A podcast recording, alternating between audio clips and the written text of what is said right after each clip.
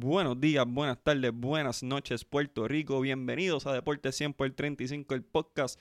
Mi nombre es Miguel Hidalgo y estamos en el episodio número 41.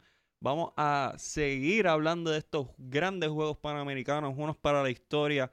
Y tengo básicamente a, cuatro, a tres medallistas de oro conmigo. Tenemos aquí a mi compadre, a mi santo, a Junito Hernández. Dímelo, Jun.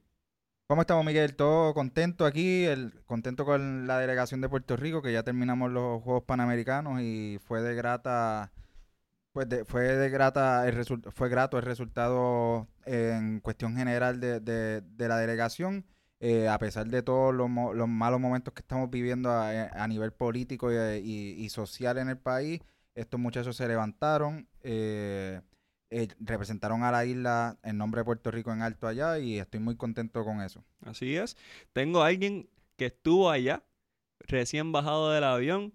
Ahora podemos decir que es un periodista panamericano de impacto deportivo y también de Deporte 100 por 35. Él ya es parte de este equipo. Al gran Javier Sabas. Dime, Javi. Eh, saludos Miguel, saludos Junito, saludos Quique, ¿verdad? Y a todos los que están eh, escuchándonos. Contento, feliz, emocionado de estar de vuelta en Puerto Rico, luego de una travesía de 19 días por tierras peruanas, donde la delegación de Puerto Rico puso la mano estrellada bien en alto.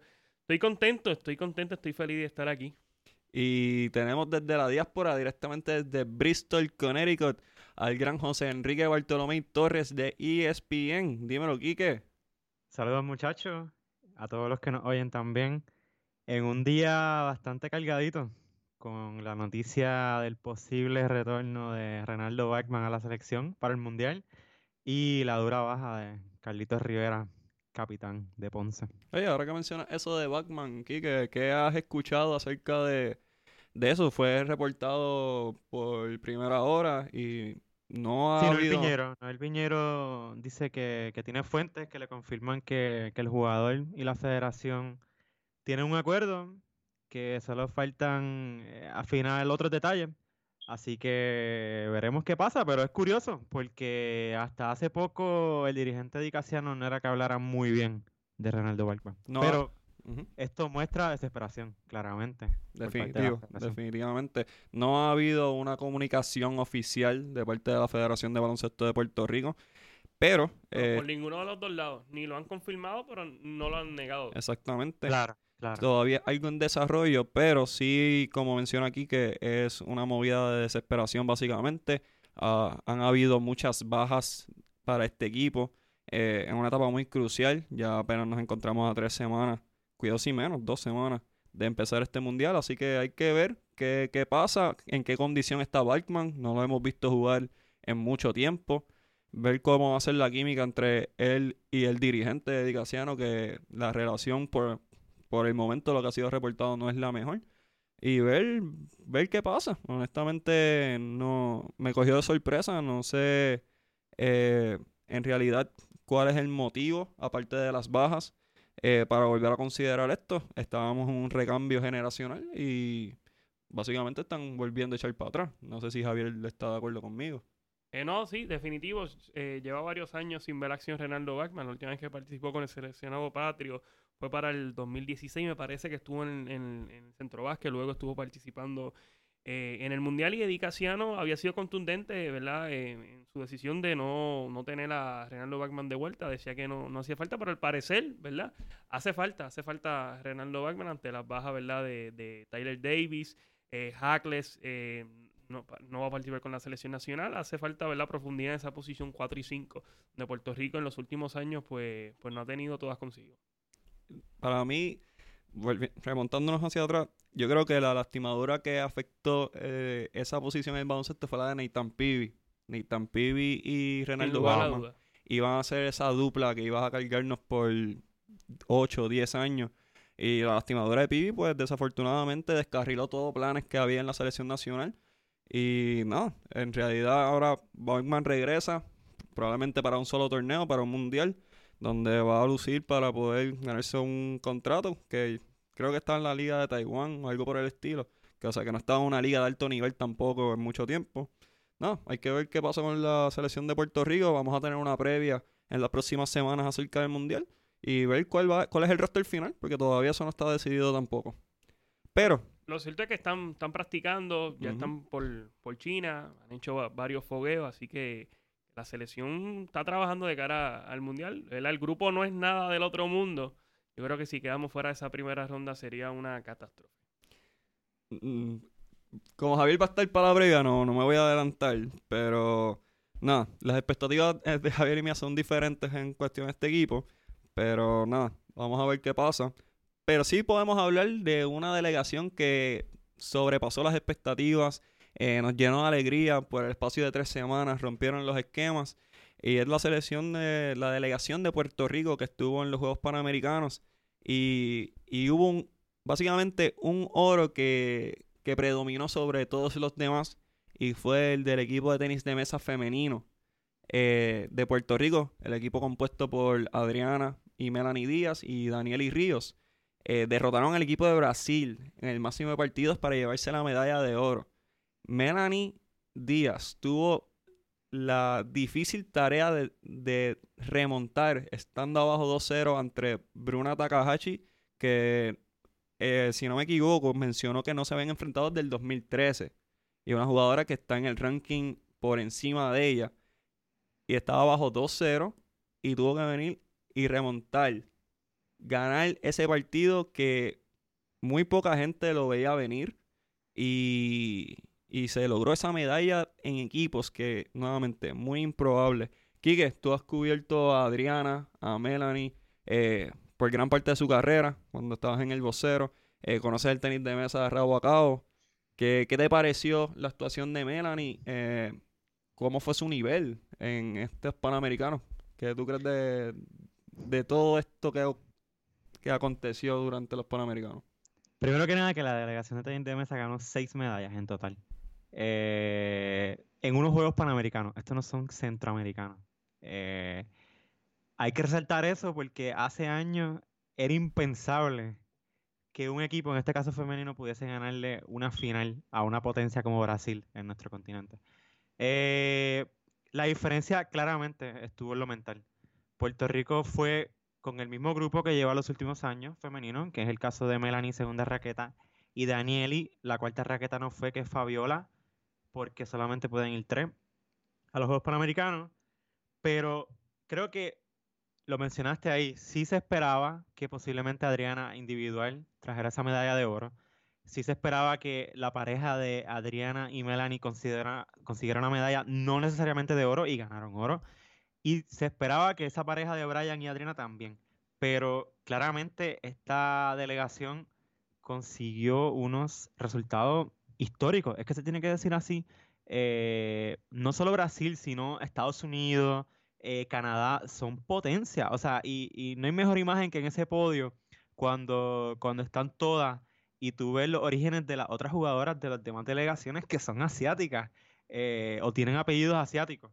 Y tú ves estas tres nenas tutuados ahí llorando y en el queso de Melanie, wow. O sea, hay una nota de ella, Mayra, por ahí, el boom de Melanie Díaz, que sale eh, Vladimir, el papá de ella, hablando de, de por fin, lleva muchos años ahí peleando, subiendo en el ranking poco a poco. Eh, no necesariamente bajo la sombra de Adriana, porque Adriana es un fenómeno que, que, no tiene discusión, pero claramente cuando Adriana pierde ese partido con Bruna, eh, que todo parece indicar pues ya que no hay opciones, porque en realidad cuando Adriana pierde pues ya s- la op- las opciones disminuyen. Cómo Melanie saca ese partido con una jugadora que no jugaba hace muchísimos años eh, y definitivamente, como la misma Adriana dijo, la MVP, por lo menos en, en- en ese partido, fue Melanie y, y- y fue de verdad que algo bien emotivo. Eh, cómo- cómo- y tú veías cómo, cómo el, el respeto que tienen las demás delegaciones, cómo los coaches de Brasil celebraban cada vez que una de las jugadoras se equivocaba, especialmente Adriana o Melanie, en un punto, cómo lo, celebra- eh, celebraban, esa, esa efusividad te muestra el respeto que estas potencias le tienen ahora a Puerto Rico, que ahora mismo es la número uno a nivel femenino en toda la región, porque ya es medalla de oro en centroamericano y en panamericano, y va al ciclo olímpico súper inspirado. Así que enhorabuena por, por la federación, que también su presidente Iván Santos lleva muchísimos años trabajando para que esto se, se dé. Javier y, y Junito, voy a empezar con Junito, eh, tuvieron la oportunidad de ver el juego. Fue nuevamente una remontada histórica de parte de, de- del equipo completo, pero específicamente Melanie. Eh, yo, en tu caso, cuando estabas viendo el partido, ¿cómo veías el ritmo de- del juego? ¿Pensabas que era posible una remontada?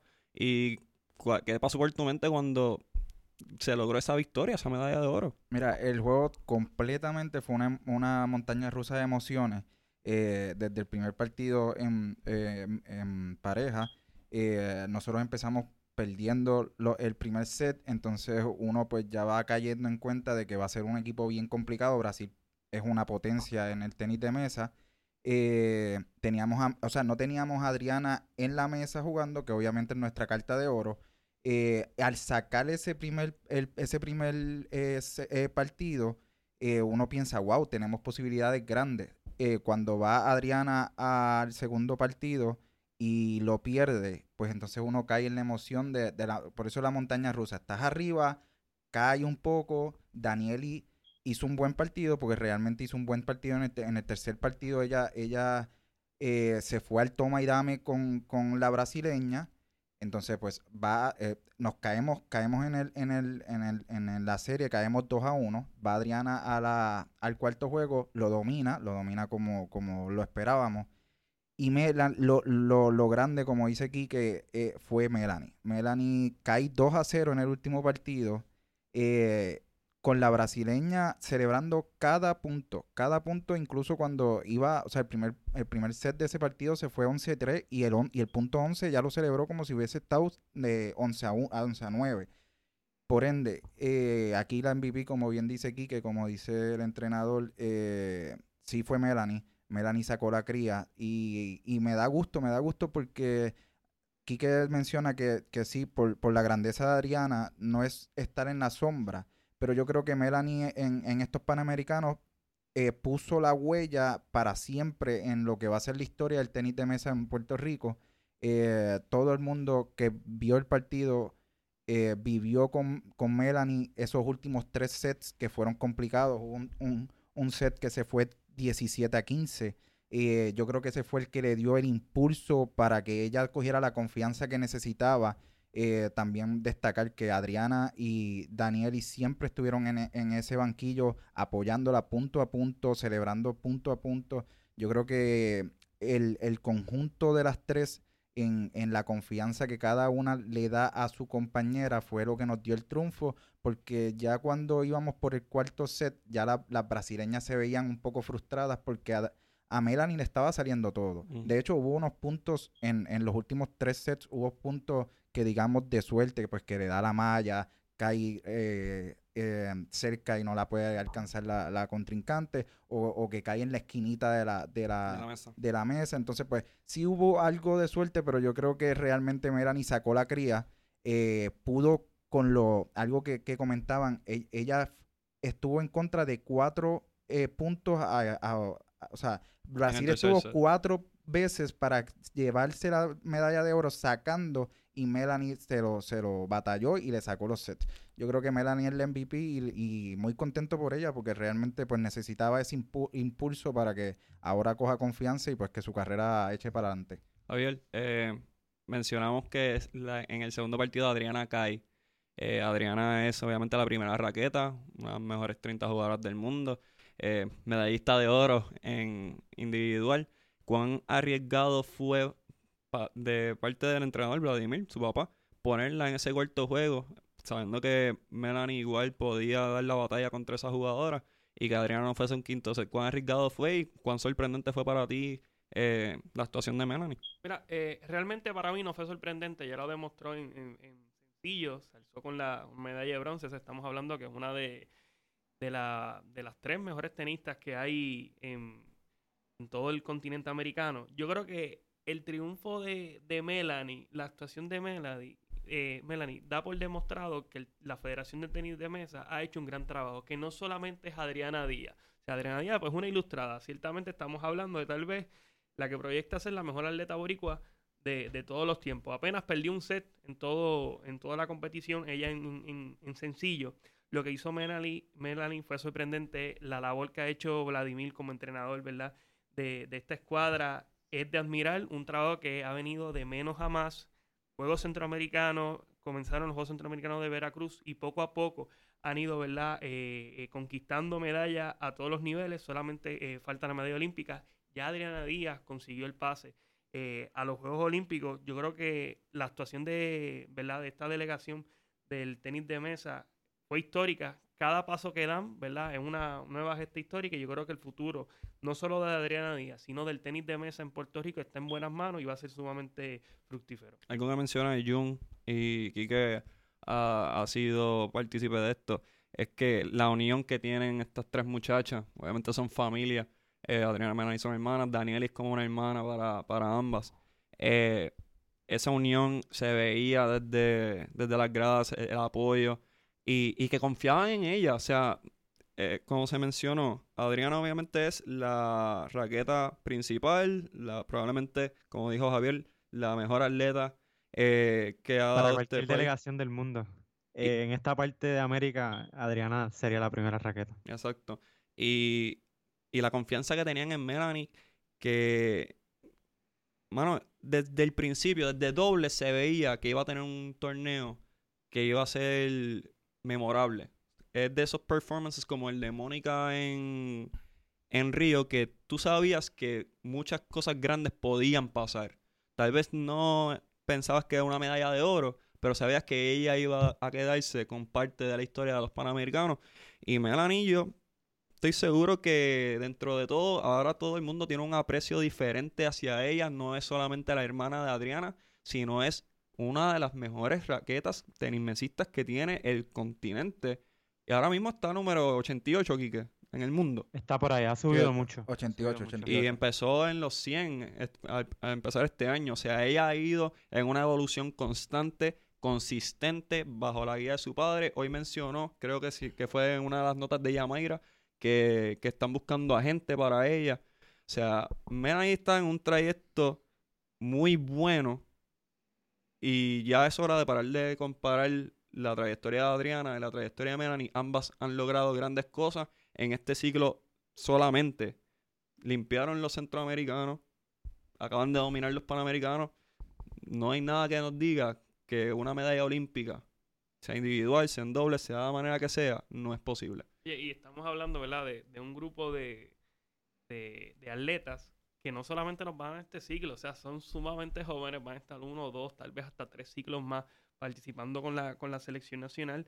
Así que eh, para mí, yo tuve la oportunidad de estar en, el partido final de, Sencillo eh, y la emoción eh, fue, fue indescriptible. Una vez finaliza el partido, tuve la oportunidad de entrevistar a Adriana, tuve la oportunidad de entrevistar a Vladimir y Vladimir me dijo algo que me llamó mucho la atención y es que hace unos años eh, Adriana le había dicho en China que ella quería ser famosa. Ya, mira, mira lo que ha hecho Adriana. O sea, lo que ha hecho Adriana ha sido, ha sido sorprendente. Eh, el futuro realmente no, no me puedo, no puedo visualizar otra atleta que pudiese tener el potencial que tiene Adriana Díaz. y de la manera que ella juega, sumamente cómoda, sumamente natural. Yo veo a Adriana jugar tenis de mesa y me hace recordar a Javier Báez en el béisbol de Grandes Ligas, porque lo hacen tan cómodo, lo hacen ver tan fáciles, que, realmente, o sea, nosotros somos dichosos de ver, de ver atletas tan talentosos como, ¿verdad? como el caso de Adriana y como el caso de Báez. Y que se divierten, se divierten haciendo, ¿no? Y retomando un poco, eh, hay que destacar que Melanie, eh, en, el, pues en el quinto partido, realmente derrota a, Bruma, a Bruna Takahashi, que es quien derrota a Adriana en el segundo partido. O sea que ella realmente, vamos a decirlo entre comillas, vengó la derrota de su hermana, o sea, trayendo para, a Puerto Rico el oro. Para mí eso eh, hay que tener realmente... Eh, pues presente. Sí, sí, hay que no y que y que el, el, equipo te tiene que apoyar de tal forma para que tú no caigas, para que tú no vayas, tú no entres a ese partido eh, le ganó a mi hermana, que es mi raqueta número uno, que no entres con esa mentalidad, sino que entres a hacer tu trabajo y el trabajo dio triunfo. Y ahora que mencionas eso, también fue parte de que Adriana en, en individual, Melanie cayó ante Yu en semifinales y Adriana dijo ese mismo comentario, yo voy a vender a mi hermana. Así que esta historia se entrelaza de manera muy orgánica. O sea, ganan en dobles oro, ellas dos. Entonces, cada cual se venga de la derrota que cada cual tuvo. O sea, muy bonita la historia, muy grande. Eh, Kike, te tengo aquí. Este, tengo que felicitarte por la nota que hiciste de Adriana Díaz para ESPN. Eh, los videos. Mano, yo, yo soy un llorón. Yo quiero aclarar que yo soy un llorón. Pero, o sea, la emoción del video, eh, leer las palabras que nadie la conoce mejor que tú en, en esta isla.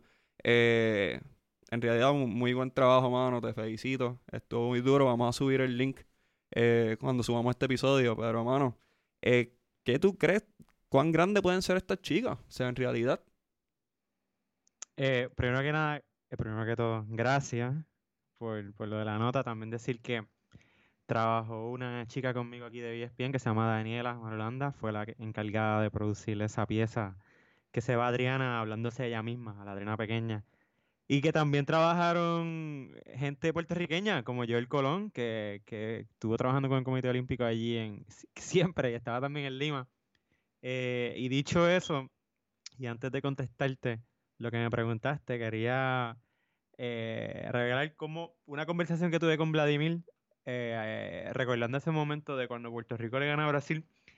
Y yo le decía a Vladimir, eh, o sea, la cara de Bruna, que en este caso era la rival de Adriana, eh, estos últimos años, era, era un poema, eh, era como cara de shock en el podio, como que no se podía creer que Melanie le acababa de ganar ese partido tan importante. Y, y él me decía, pues imagínate eh, que te estés peleando con un monstruo y, y le tumbes la cabeza y de momento viene y sale otra cabeza. Y, y, y entendí en ese punto y a lo que él me quería llevar era que todas las rivales tienen forehand, backhand, stopping.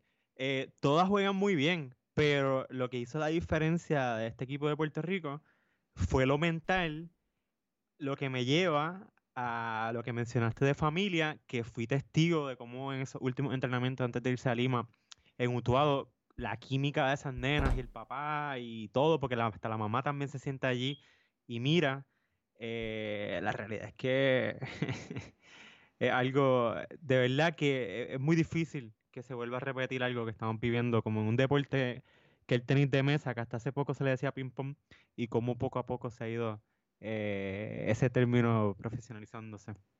¿Cuán grande puede ser Adriana Kika? Adriana puede ser tan grande como ella misma se lo proponga. Y yo creo que la primera respuesta que nos viene a la mente es que Adriana muy posiblemente esté peleando por una medalla olímpica. O sea, es algo real. Eh, no sé en Tokio, eh, pero la verdad es que estas nenas están dando unos pasos bien acelerados. Y, y quién dice que no, si Mónica Puig gana una medalla de oro, eh, bien improbable. Porque Adriana como favorita, en el caso muchas veces Adriana parte como favorita en esos encuentros, puede hacerlo, pero Adriana es tan grande como que puede ser incluso la banderada eh, por encima de Mónica Puig, que por lógica pues va a ser la banderada. Eh, pero definitivamente Adriana, mira, Adriana es una persona que ya es profesional también. Eh, ese sería el próximo paso de Melanie, ser profesional. Pero que no va a jugar ninguna liga hasta que pasen los Juegos Olímpicos de Tokio. Así de en serio se lo está tomando. Y ya luego de eso, yo creo que lo que viene para Adriana es jugar la primera división china. Adriana estaba en China, pero Adriana está jugando en unas categorías menores. Pero la mejor liga del mundo es la primera división china. Y Adriana ya, yo creo que después de Tokio va a estar a ese nivel.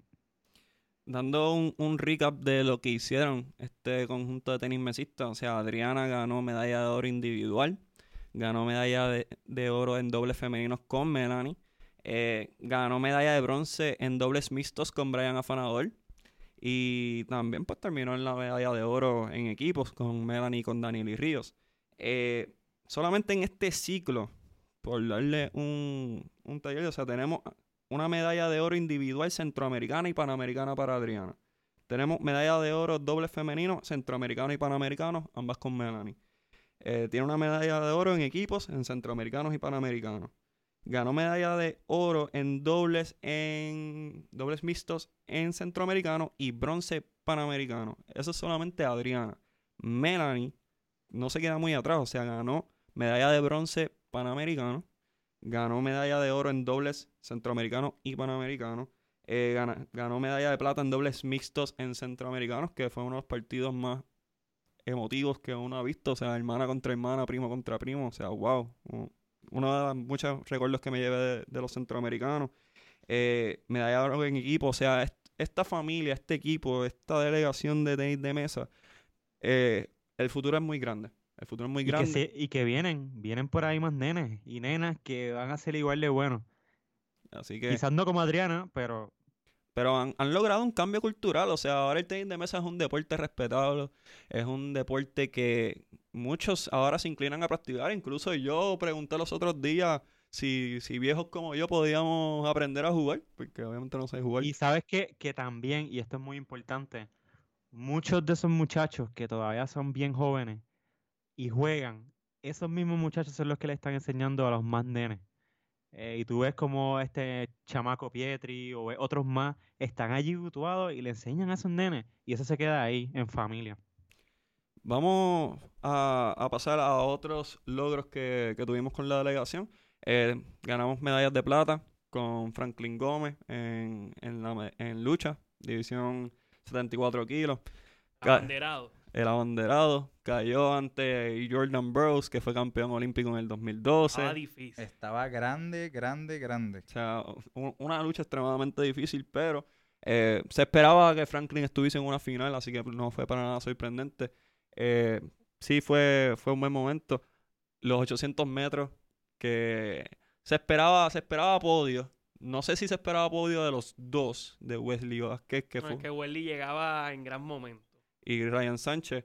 Eh, llegaste a estar allí Llegué para estar ese ahí, evento, ¿verdad, llegué, Javier? llegué- llegué a estar ahí. ¿Y cómo fue, cómo viste la carrera? ¿Cómo estaba el clima para esa frío, carrera? hacía mucho, mucho, mucho frío. Eh, Welly venía de ganar la, la semifinal. Ryan llegó segundo en la semifinal. Él pudo haber ganado la semifinal, pero ya como estaba clasificado llevaba bastante ventaja. Los últimos metros, pues, pues los tomó con calma y fue, fue rebasado por un estadounidense. La carrera sumamente emocionante. Ryan, que es puntero, no pudo tomar la, la delantera en los primeros metros. Se quedó en las posiciones del medio. Welly Vázquez se fue a marcar paso. Estuvo al frente hasta, los, hasta la entrada de la, de la recta final. Ryan trató de remontar por la parte de afuera. Eh, fue una carrera para pelo. Es la primera vez desde el 1983 que dos puertorriqueños están en el podio en el atletismo.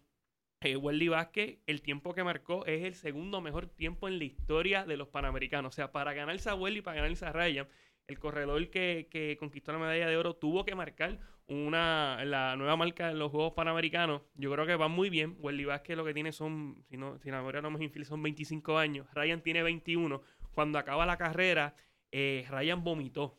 Vomitó, vomitó bastante. No sé si estaba en su mejor condición. Sin lugar a dudas, marcó un gran tiempo. Yo creo, y logró la clasificación olímpica. Yo creo que estos dos corredores pueden meterse hasta lo último en los Juegos Olímpicos. O sea, Welly tuvo un tiempo que estuvo fuera de- del atletismo, regresó este año bajo la tutela de, de- Carlos Guzmán y ha lucido sumamente bien. Fue invitado a la, a la Liga de Diamantes y estableció la nueva marca nacional. Eh, Ryan apenas tiene 21 años. Yo creo que Ryan en los próximos años se puede convertir, si ya no lo es, en la cara del atletismo puertorriqueño. O sea, el futuro de Ryan es sumamente, sumamente, eh, ¿verdad? Eh, Brillante. bri- Prometedor. proyecta ser sumamente pro- prometedor. Eh, yo me, me, me emocionó, ¿verdad? Esa carrera para mí fue, fue de los momentos favoritos míos de, los de los Juegos Panamericanos. Ciertamente me hubiese gustado que uno de los dos hubiese conquistado la medalla de oro, pero plata y bronce para estos dos corredores sumamente jóvenes, yo creo que es más que positivo. Y no solamente eso, o sea, también Andrés Arroyo, Sí, que eh, compitió en los Los 1500, eh, 1500. pero ya Andrés también, tiene la mala suerte de que Puerto Rico atraviesa por el mejor momento en los 800 metros. pero ya está clasificado Sí. también a, a las Olimpiadas, así que es como tú mencionas, estamos en el, en el mejor momento de los 800 metros probablemente en la historia del atletismo boricua. Y que estamos buscando esa nueva cara. Sale Javier Coulson ahora del atletismo. Estamos buscando esa nueva cara, ¿verdad? Que sea de, de- del atletismo. Y yo creo que en Weldy Vázquez y Ryan Sánchez tenemos dos candidatos, dos grandes candidatos. Otra medalla de, de plata que ganamos fue la judoka Melissa Mojica, que perdió por Ipón. ¿Cuántas Pero- medallas tiene Melissa Mujica? Esa es una muy buena pregunta, o sea, Melissa Mojica eh, se puede... Pregunta para Yamaira. Y se puede debatir que es la mayor exponente por encima de María Pérez en, en el deporte de judo.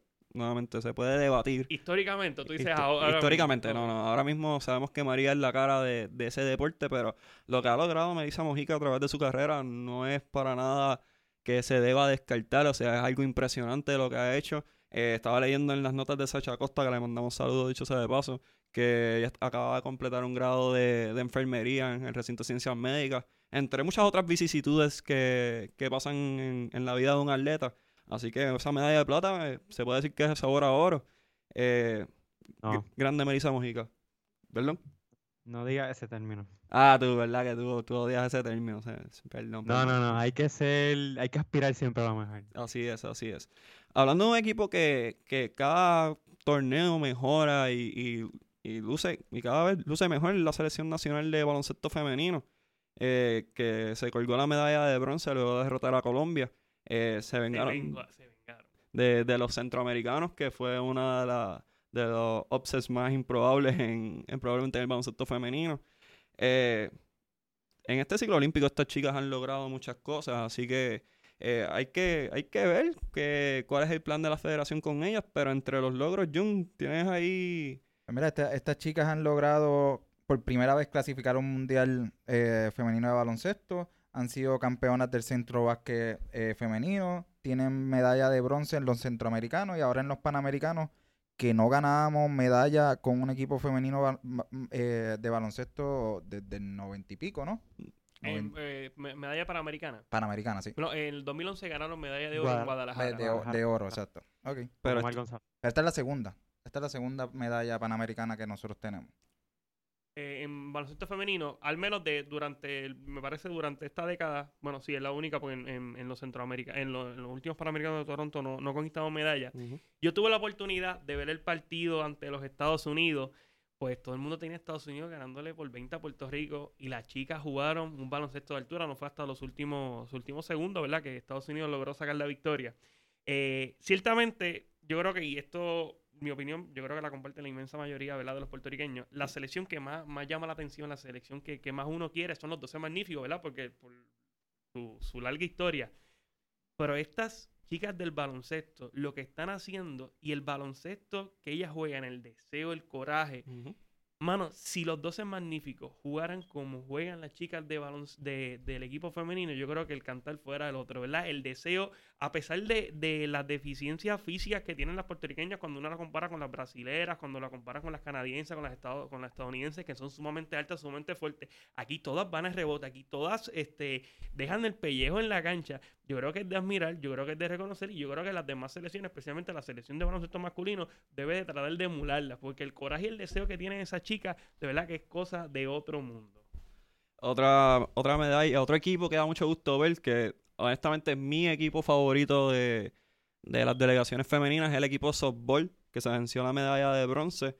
Eh, cayeron ante Estados Unidos, o sea, la potencia del mundo en, en ese deporte, pero siguen siendo los número 4 del mundo. Empezaron frío, empezaron con derrotas ante, ante Estados Unidos y, y Canadá, pero apretaron al final y lograron eh, esta medalla. Se suma a la medalla de oro que ganaron en los centroamericanos y tienen unos compromisos eh, en estos días, si no me equivoco, y un me corrige si... Eh, eh, ellos estarán en el torneo preolímpico de las Américas, que será en Canadá eh, para las fechas del 25 al 2 de septiembre.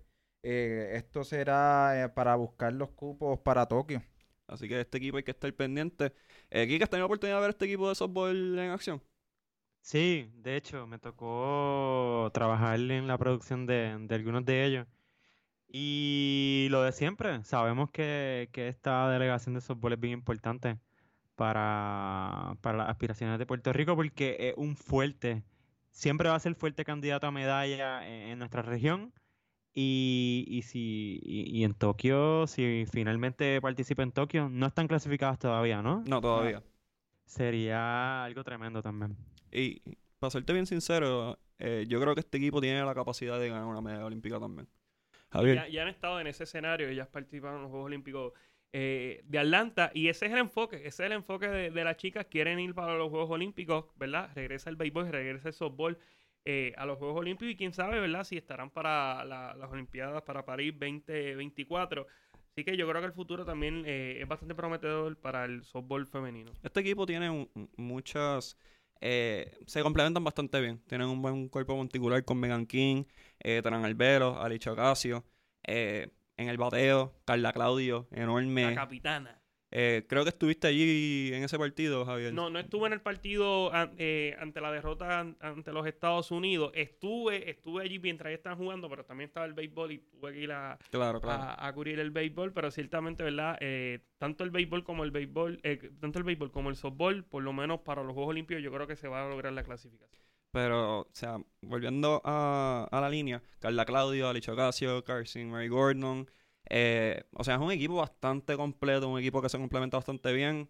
Hay poder, hay velocidad, hay, muy, hay una muy buena defensa y un Y buen cuerpo particular. Y hay actitud. O Y, sea, po- y por algo están actitud. clasificadas cuartas al nivel mundial. o sea que, nuevamente, es mi equipo favorito. Los de voleibol no se molesten conmigo porque es, es que este equipo es otra cosa y después que lo vienen los centroamericanos, uno no, no hay otra alternativa que apoyar a este equipo porque este equipo es, es uno bien duro. Puerto Rico sabe béisbol y Puerto Rico sabe softball. Es nuestro deporte primario, es la realidad. Por más que queramos decir que el básquet eh, es el deporte rey, no lo es. Es el, es el más entretenido, maybe. Al menos el más, el más éxito que nos, ha- nos ha traído ha sido el, el béisbol. Tal vez se puede poner el boxeo en discusión. Y, y, eh, importante con esta delegación de softball es que muchas veces vinieron de atrás en juegos complicados, así que realmente la actitud que ellos tienen como equipo eh, es algo que tenemos que admirar.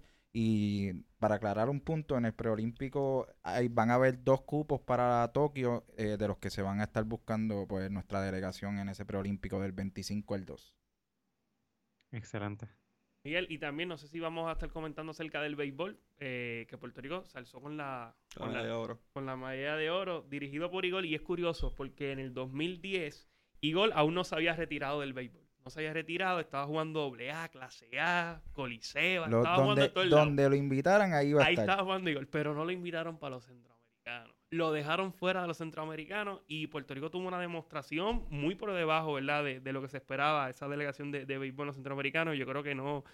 Había, es- eso te clasificaba para americanos o para un torneo premundial y no se logró la clasificación, se perdió ante, ante Nicaragua. Igor dirigió a Puerto Rico en los centroamericanos de Barranquilla, medalla Oro. de oro. Dirigió ahora al equipo de Puerto Rico en estos panamericanos, medalla de oro de manera invicta. O sea, Igor González lo que está haciendo como dirigente del seleccionado patrio es de admirar. Van para el Premier 12, van a buscar la clasificación y yo creo que se puede conseguir. Hay que, hay que ¿verdad? darle el reconocimiento al béisbol AA. Yo creo que estas medallas han sido gracias al béisbol AA porque ahora muchos de estos jugadores son profesionales, a diferencia de los pasados años cuando los jugadores de, de béisbol que representaban a Puerto Rico en estas competiciones eran jugadores aficionados. Ahora la AA brindarle la oportunidad a los jugadores del béisbol profesional participar en el béisbol AA, mantenerse, para brindar esta oportunidad de que estos jugadores nos representen en estos torneos. Y yo creo que la clasificación olímpica eh, va y la posibilidad de conquistar medalla de oro al nivel olímpico es sumamente grande. Máxime, ahora cuando sabemos que podemos competir con los mejores equipos. Cuba eh, se quedó fuera del medallero, hemos dominado a las demás delegaciones, así que yo creo que el equipo de béisbol, si alguien nos, alguien nos puede traer una medalla dorada en los Juegos Olímpicos, si se logra la clasificación, el equipo de béisbol es un excelente candidato. Javier, Sí. ahora que dice eso, Vamos. creo que es un perfecto momento para debatir. Sí, porque ya se sabe que Edwin Rodríguez no va a regresar como dirigente de Puerto Rico en el clásico. Él ya, él, él ya habló con Kila. Entonces, Igor, Igor, ¿es un candidato ideal? Mira, ¿Crees yo, que merece esa oportunidad? yo no soy la mejor persona para contestar esa pregunta, ya que mi atleta favorito, pues, uno Tito Trinidad, dos Igor, o uno Igor, dos Tito Trinidad. Igor, pues, al nivel doble como dirigente no ha tenido mucho éxito, sin embargo, el éxito que ha tenido eh, con la selección nacional, muy pocos, ¿verdad?, lo, lo han conseguido. Yo creo que sí, se le debe brindar la oportunidad a Igor González de ser el dirigente eh, de Puerto Rico en el Clásico Mundial. Yo creo que sí. Pero yo sí tengo quien te puede dar la mejor opinión acerca de eso y es Junito. Si Junito es entusiasta del béisbol y él te puede decir cu- cuán real es la, la posibilidad de que Igor sea el dirigente. Nosotros tocamos este tema en el episodio 40, en el episodio anterior por encimita. Eh, yo creo que Igor puso su nombre en la conversación eh, de uno, dos o tres. Realmente, obviamente Edwin Rodríguez no regresa. Igor, yo creo que lo hablamos la- en el episodio pasado, uno de sus cualidades más grandes en este equipo fue hacer que el equipo se uniera como tal y que no hubiesen egos por encima de cada uno de sus compañeros. y es algo que pues vamos a necesitar para el Clásico Mundial porque obviamente en el Clásico Mundial pues se unen estas superestrellas, estos Carlos Correa, Javier Vázquez, Javier Baez, eh, Lindor. Yo entiendo que si no, o sea, si no le damos la oportunidad porque hoy no, como dice Javier, no en las ligas AA no ha tenido el éxito que pues ha tenido eh, con la selección, yo creo que definitivamente tiene que estar en el cuerpo eh, técnico de la selección. Si no es como técnico principal, pero debe estar en el, en el cuerpo. y él estuvo, él estuvo, creo que era el coach de, bateo. Eh, y también hay que señalar, ¿verdad? Que todo el mundo dice, ah, pues que se le dé la oportunidad a Alex Cora.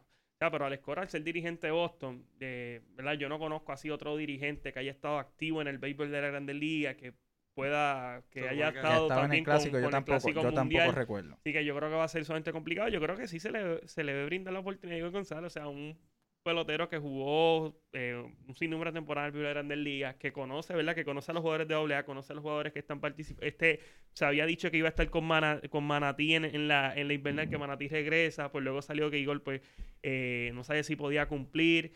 Eh, yo creo que sí, se le tiene que dar la oportunidad a Igor. Yo quería señalar, Miguel, que es penoso, una situación que, ¿verdad?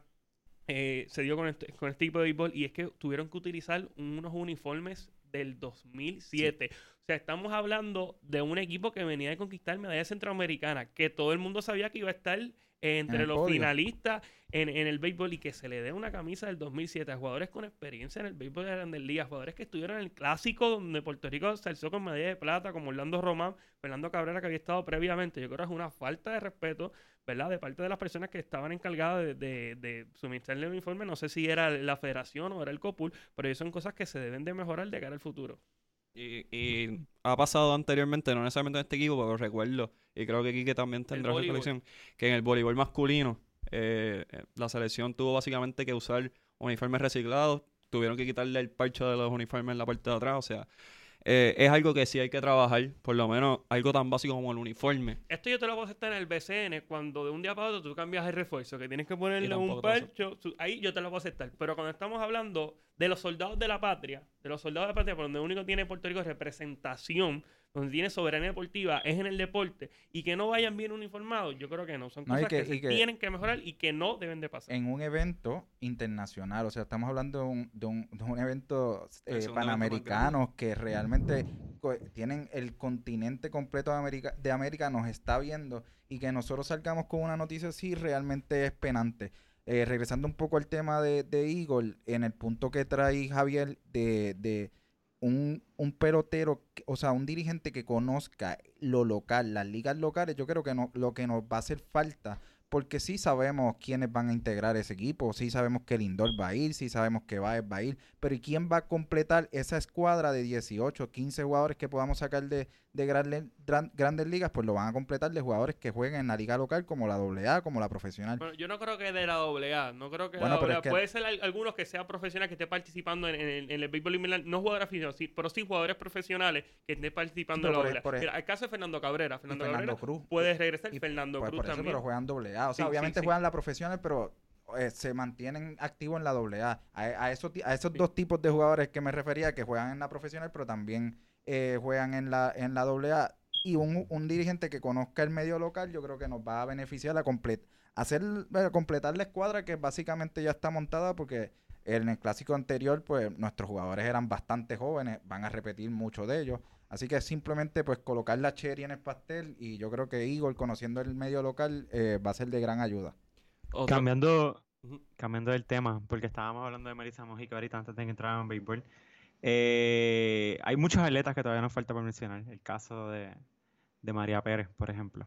Sí, María Pérez eh, ganó la medalla de bronce. Y no estaba, no estaba contenta cuando fue cayó eliminada, tuvo la oportunidad ¿verdad? De, de, de ver el combate y fue, fue una eh, fue una decisión que ella no, no, no estuvo satisfecha ¿verdad? Con, con la determinación de, eh, de los oficiales, pero María tiene, o sea, María segura nos va a estar representando en, los Juegos Olímpicos, que yo creo que cuestión de cogerlo con calma. Sabemos que Melissa, pues hoy por hoy es la, la máxima representante ¿verdad? De, de, del judo eh, en Puerto Rico. Así que yo estoy satisfecho con la actuación de, de, Melissa y en general con todos los judokas que lucieron sumamente bien. También eh, Adrián Gandía ganó medalla, medalla ah. de bronce.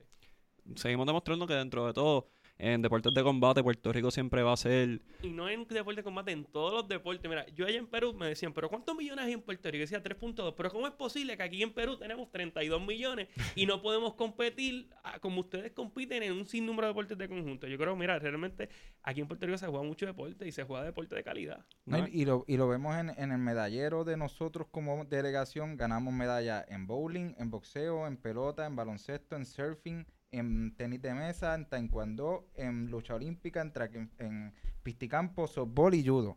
O sea que fue- fueron un medallero diverso.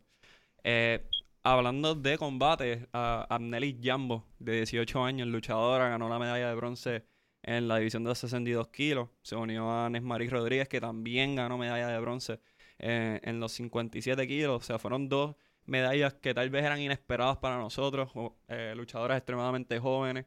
Eh, básicamente también se demuestra que en el deporte femenino también hay que contar en, en combate, porque sabemos la trayectoria de Franklin Gómez, uno de los mejores luchadores olímpicos que ha, que ha tenido este país.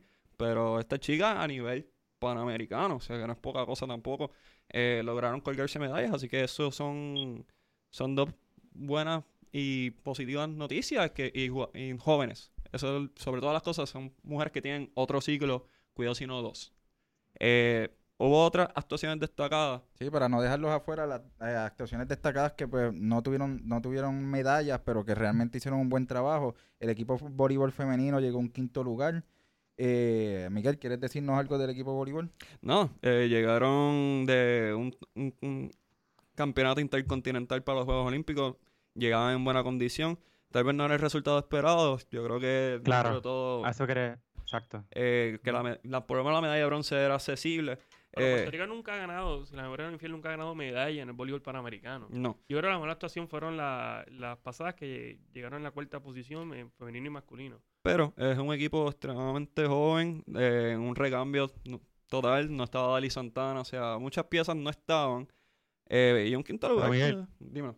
Sí. Hay que decir las cosas como son. Eh, no se llevó a Chara por cosas que se dicen por ahí. Ok, pero tú crees que en ple- o sea, Puerto Rico completo, Puerto Rico completo, Estados Unidos completo, eh, Argentina completo, Brasil completo, o sea, Puerto Rico es mejor que esos tres, que Dominicana, mejor que esos cuatro. No. No creo Puerto Rico no es mejor que. Dominicana, pero Puerto Rico podía estar peleando por una medalla. Y podía ganarse el equipo de USA que fue, o sea, el equipo de USA no es el equipo A, es un equipo que sí tiene mucho talento, o sea, USA en todos los deportes puedo considerar que tienen un gran pool de talento, pero, es un- o sea, estos son Y- jugadores que...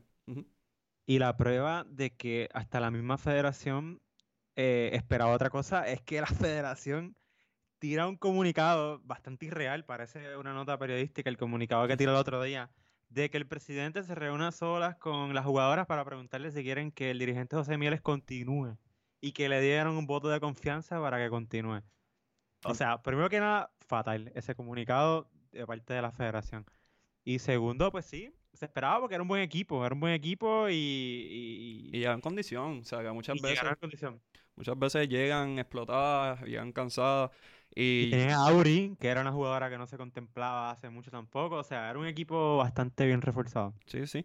Eh, dentro de todo, eh, lo comentamos fuera del aire, lo, lo que este equipo sí necesita es, es consistencia, eh, estabilidad sobre todas las cosas y no necesariamente dentro del terreno de juego, sino en el dirigente. O sea, si lo piensas, desde el 2012 ha estado Carlos Cardona, ha estado José Mieres, ha estado Juan Carlos Núñez, ha estado Javier Gaspar, nuevamente está Mieres otra vez. O sea, ha habido una rotación constante en el cuerpo técnico que en realidad es bien difícil que un equipo pueda pro- producir grandes resultados con, con un cambio y cambia tan inestable. O sea, es la realidad.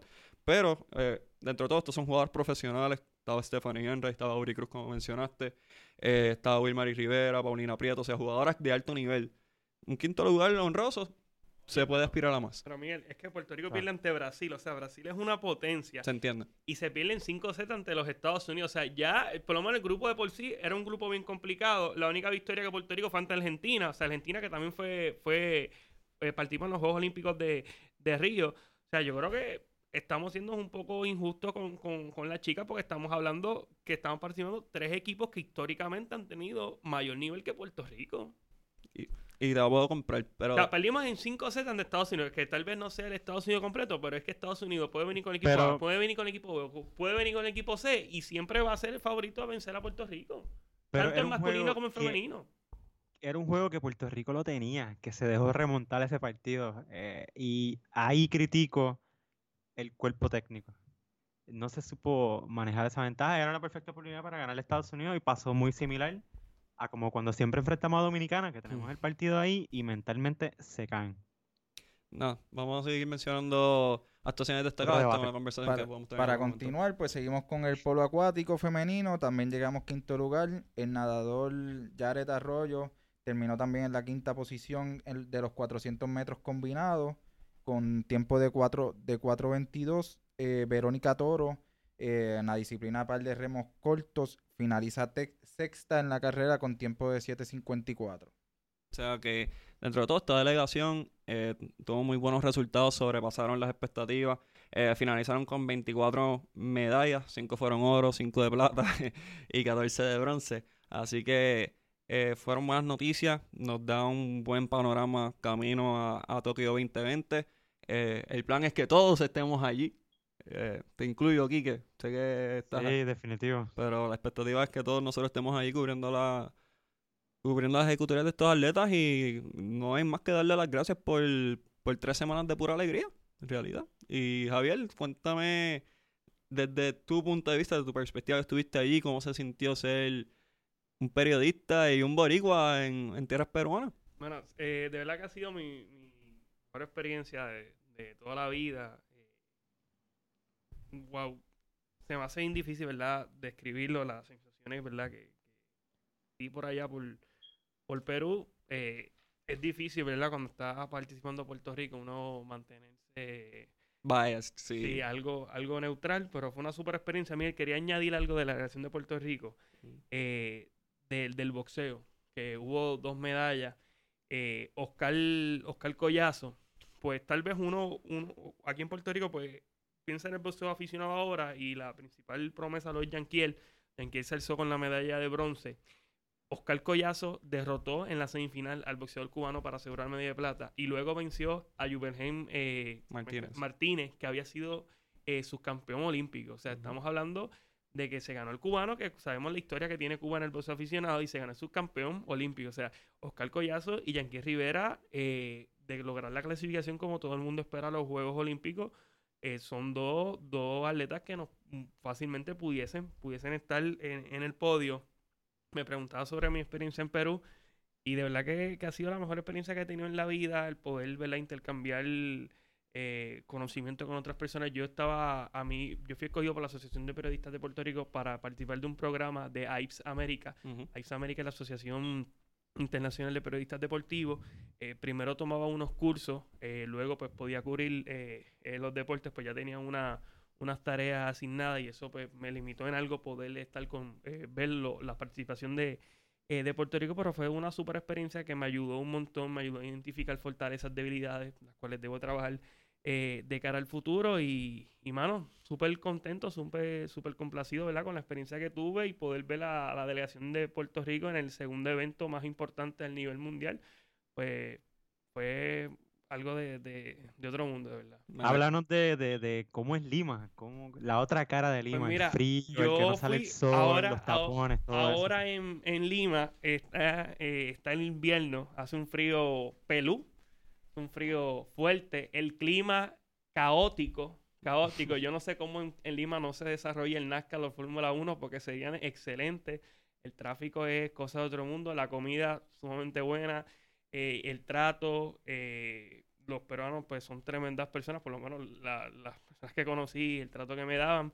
Eh, súper bonito, súper bonito, ¿verdad? Lima no tuve la oportunidad de ir a, otro, a, otro, a otros lugares. Sí, Realmente, pues, si la de- gente dice que si uno no va, si uno va a Perú y no va a Machu Picchu es como no ir a Perú, pues básicamente yo, No da tiempo. yo, yo no he ido a Perú, pero, pero sí, eh, Lima está muy cool, está muy cool, Quique. Eh, antes de, de que nos vayamos, nos quedan alrededor de cinco minutos. eh, quisiera que cada cual compartiera qué fue el momento que, que más se gozaron de, de los panamericanos. Este, voy a empezar con Jun y yo lo culmino, pero quiero ver esa, esa última impresión. mi momento tiene que ser ese, ese último juego de oro por, de las chicas en tenis de mesa, porque me viví el juego entero, porque eh, la montaña rusa de emociones fue, fue bien marcada y verlas después celebrar ese oro que pues que casi se nos escapa porque realmente empezamos mal al principio. Yo creo que ese fue mi, mi momento más, más destacado de estos Juegos Panamericanos de- para la delegación boricua. Javier. Wow, esa pregunta es bien difícil. De verdad tengo que coger uno, Miguel. Tengo que escoger Te- uno. te voy a dar Mira, dos. No, no hablamos del 3x3 que Puerto Rico lució, lució un, sumamente bien, ganamos plata. Te diría que este tal vez pues, fue mi, mi momento favorito, ¿verdad? Aunque caímos derrotados en Estados Unidos, ya veíamos de derrotarlo en la fase de grupo. Pero mira, el momento que yo más me gocé, o que más, que más, más me viví, fue la, la final de los 800 metros la final de los 800 metros, quien me conoce sabe que yo soy fanático del hipismo. Me encanta ver el hipismo desde pequeño. Y, y pues, ¿verdad? Pues hice como que esa de eso en mi cabeza. De que Sí, esa, como- esa recta final sí, la esa viste. recta final. Ryan tratando de remontar por la parte de afuera. Welly tratando de, ¿verdad? Regresar a la delantera. Yo creo que ese fue mi, mi, mi momento favorito. Y verlo a ellos dos en el podio, haciendo historia, los primeros desde el 83, yo me quedo con la final de los 800 metros. Kika. Iba a decir el partido de Melanie, pero ya que lo dijeron, yo creo que el oro de Oscar Collazo. Porque por lo menos lo que se nos vendía desde fuera era que Yanquiel obviamente era el candidato. Y, y ver un oro en boxeo panamericano por Puerto Rico tam- tampoco es tan común. O sea, hay que remontarse al, al- creo que al 2007, que fue esa última vez que lo ganó uno de los McWilliam. Así que definitivamente, y, y recuerdo estar viéndolo eh, al lado de un montón de gente acá en, en el trabajo y, y fue, fue bastante emotivo. Definitivo, la manera en cómo él celebró y, y cómo en las gradas eh, eh, se veía este el presidente de la federación celebrando bien efusivo, una cosa tremenda. Definitivamente me gustó mucho ese momento y también la medalla de oro en béisbol. Claro que sí. Yo me fui con. Voy a copiarme de pero fue, fue la victoria de Melanie. En realidad fue, ines- fue inesperado lo grande que fue, derrotando al oponente que fue, que fue Bruna Takahashi. La... Yo estoy siguiendo el tenis de mesa desde el 2016 más o menos. eh, y sé que es una de las mayores rivales y mejores amigas de, de Adriana, dicho sea de paso. Y que ella diera ese paso y que ella fuera la que básicamente coronó a este equipo eh, y ver las lágrimas de, de Daniel y, y de Adriana, pues, pues eso fue lo que, lo que yo me llevé.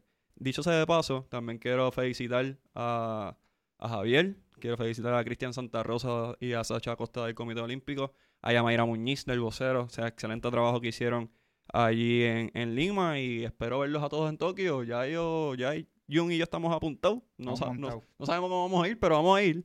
Y, y nada, mucho éxito a la delegación.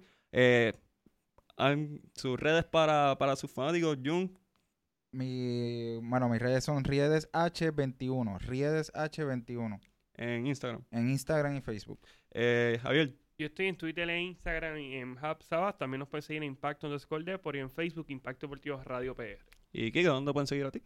Pueden ir a Clockstein, mentira, no, pueden buscar Kika Bartolomé en cualquier red y también pueden darse la vuelta por, por ESPN. Y, oye, te pueden seguir en Clutch Time, Clutch Time Sports también. Eh, PR. la- el, el original, no, no el copiado.